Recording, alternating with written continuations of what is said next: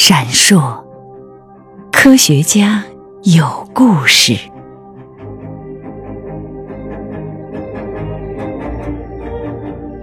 哦，是你去了？但是只有一个双管一枪，有几个子弹又怎么样？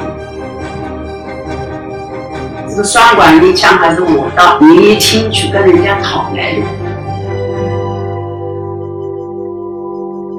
奇怪的，我当时居然那么平静的发布三条指令。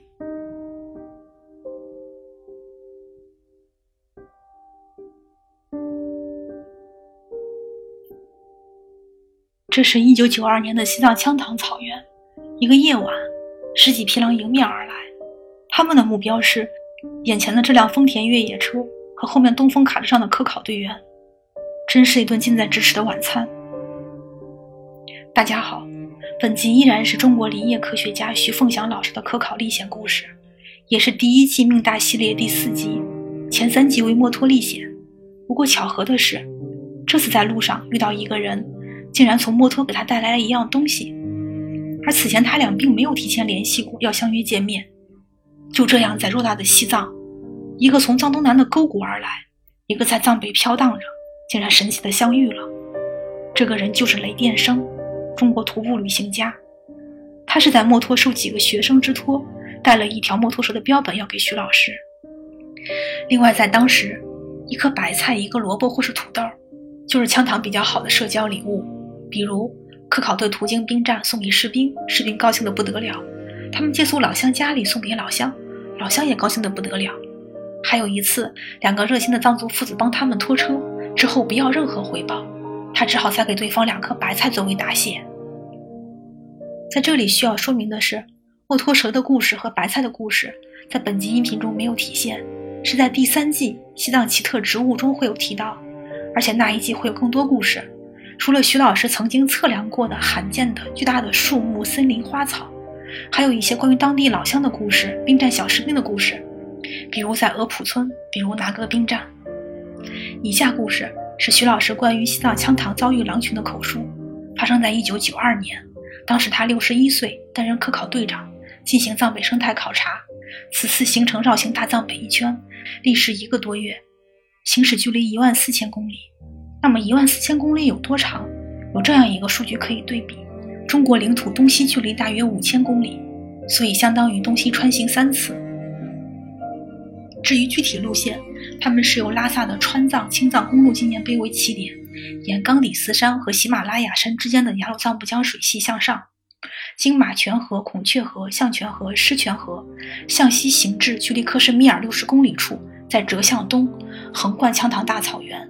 至森林草原地带类乌齐，抵达金沙江，而后再返至当雄草原，南下途经藏中河谷，最后到达位于藏东南的大本营西藏高原生态研究所。此次行程结束。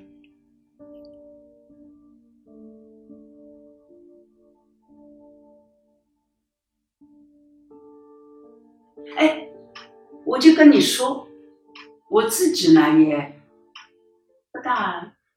也觉得一个人很奇怪，我为什么不紧张？因为当然我是个等于我这个队啊，所长啊、队长啊什么的，怎怎怎么长啊，都是我负责这一摊子。两部车，七八个人，因为时差的关系，开车啊，开了这个呃，想找个村子，为什么呢？我虽然认为我反对讲无人区，但是毕竟是少人区，一个个村子距离很远很远，是吧？再有一家小茅屋、小村、小村落，所谓的小农户，我们要找啊。这个羌塘草原的确是无垠开阔，那么讲那个情况就又是另外一回事。讲这个结果。时差问题，就是最西边呢，跟东边。假如咱们这儿的到了八点钟样子啊，已经是天渐渐黑了，那儿还早着呢，差时差两个小时，所以正好八点那十那十点，嗯，才黑。所以在我们走到这个夜路上的时候，慢慢天黑了，大概十点到十一点之间，就是我们这边的八九点钟了，对吧？那十点十一点，哦，看到了，哎，前面有村庄，灯光闪烁，再往前走走，还是灯光闪烁，闪烁的颜颜色很有意思，好像黄黄绿绿的这个颜色，闪闪的啊。哦，晓得是一群狼。这个从眼睛的感觉就晓得，大概不是几几只，而是十只到二十只之间，这么一个中中群，嗯。就是迎面，哎，他还跳啊跑啊，他也看你这儿怎么情况啊，我们往那边走啊。我是先小车丰田，嗯，后面还有个东风，嗯，大卡车。我感觉的就是奇怪的，我当时居然那么平静的，因为我们的藏族，嗯，这个司机。开个开个小风，准备有双管猎枪。这个双管猎枪还是我到呃这个林业厅去跟人家讨来的。这个是进枪堂必备。哎，双管立枪，但是只有一个双管立枪，有几个子弹又怎么样呢？他开下来准备要对外面开一个大概百五公分的这个呃。空隙吧，我跟他讲哟，我马上就发布命令了。脑子的确很冷静，没有想到。我后来都奇怪，我为什么会那么冷静？我没有恐惧感，我就是一个对付事情的感觉。不行，关起来。我说，我们这个一杆枪对付十几匹狼，对付不了。不行，关起来，他至少进不来，我们开。所以发布三条指令，这个以前是写过的啊。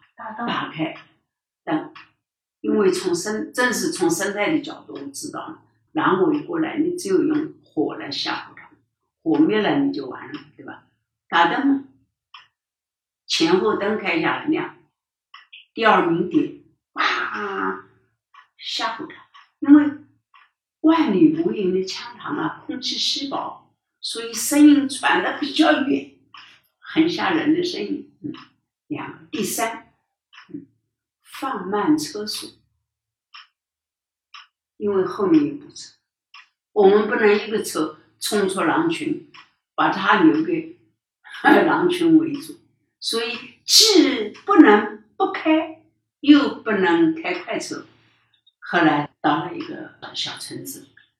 相当于是冲出狼群，他们也避散了，是吧？哎，冲出，避开，而且要很清楚，等好后面的两部车，同时三条指令，我自己都觉得真不是后来编的，当时就是，也没有一二三，就是这么讲，哎，前后灯都打开，嗯，喇叭响。响了最高最响，嗯，然后开慢一点，看着后面，等着后面一道。就是当时那个考察队，其实你是队长，是吧？当然，嗯。所以，所以这个大家的确跟着我啊，是辛苦啊，但是非常高兴，非常踏实。我跟外面联系。到了哪儿去联系人家？一知道，哎呦，徐老师、徐教授。另外，这个这个学生在不要说呃遍天下，人家不管遍西藏，西藏呢主要单位有学生，对吧？农牧学院的学生一听到徐老师去，老师去，都高兴的不得了。这次经历也其实挺惊险的，你想。就是当时林业局还能给你们配了枪，对吧？就是就尽量地方的话，一定是要佩戴枪支的。嗯还不是他配的，是我在这后知后觉的跟人家用，人家这是呃熬过年纪送你，算算算送你一支枪吧，这样子。所以我们这个野外啊，到了西藏那，人家也晓得这个徐老师啊，这个徐老太太就是那么执着，那么那么干死。但是呢，我也没有有任何其他的对你的呃需求，诸如说我带了一路上卡车上带了好多老三片、萝卜片、土豆片、白菜片什么东西，我到处送啊。到了哪儿去，人家招待我，我送的礼物就是这些，就这些，人家觉得好的不得了啊。最困难的时候，在小村子里面住的时候，哎就和当地的牧民，还有到了这个最边上的热土那个边防站，我也是最后，马上就要到四川河了，到底是个地区所在地吧，又补给了嘛，重新买了嘛，把这全部给他。结果人家高兴的不得了，部队里面他在我们那样的一个感情和物，这个不是以物易物，就是一个感情的交流。我把这些送给你。还有到了冈里斯山，几个学生悄咪咪的请老师呃来的吃饭，呃去买牛肉啊，或者到人家去要一块牛肉来什么烧。其实我呢也不能吃的，不管。结果我就把土豆啊，这是老三片的东西就给他们，他们马上就炒了，吃的高兴。我呢就光吃蔬菜，所以我出去一次回来都瘦，就是因为我营养不够。假如哪个地方有鸡蛋，我也只能最多吃一个鸡蛋。所以糖衣炮弹对我来讲，就是走南京、上海，就进藏以前必备的椰子糖、话梅糖。买些硬糖块儿。哎，因为一一个也一种也就是买两斤，两种买四斤，还背在重重的了。到那去，一粒糖也是好的呀，爬山。当时的一粒糖，根本现在看也看不起的，珍贵啊。所以，称之为徐老师的糖衣炮弹，就这样一边高兴一边吃就。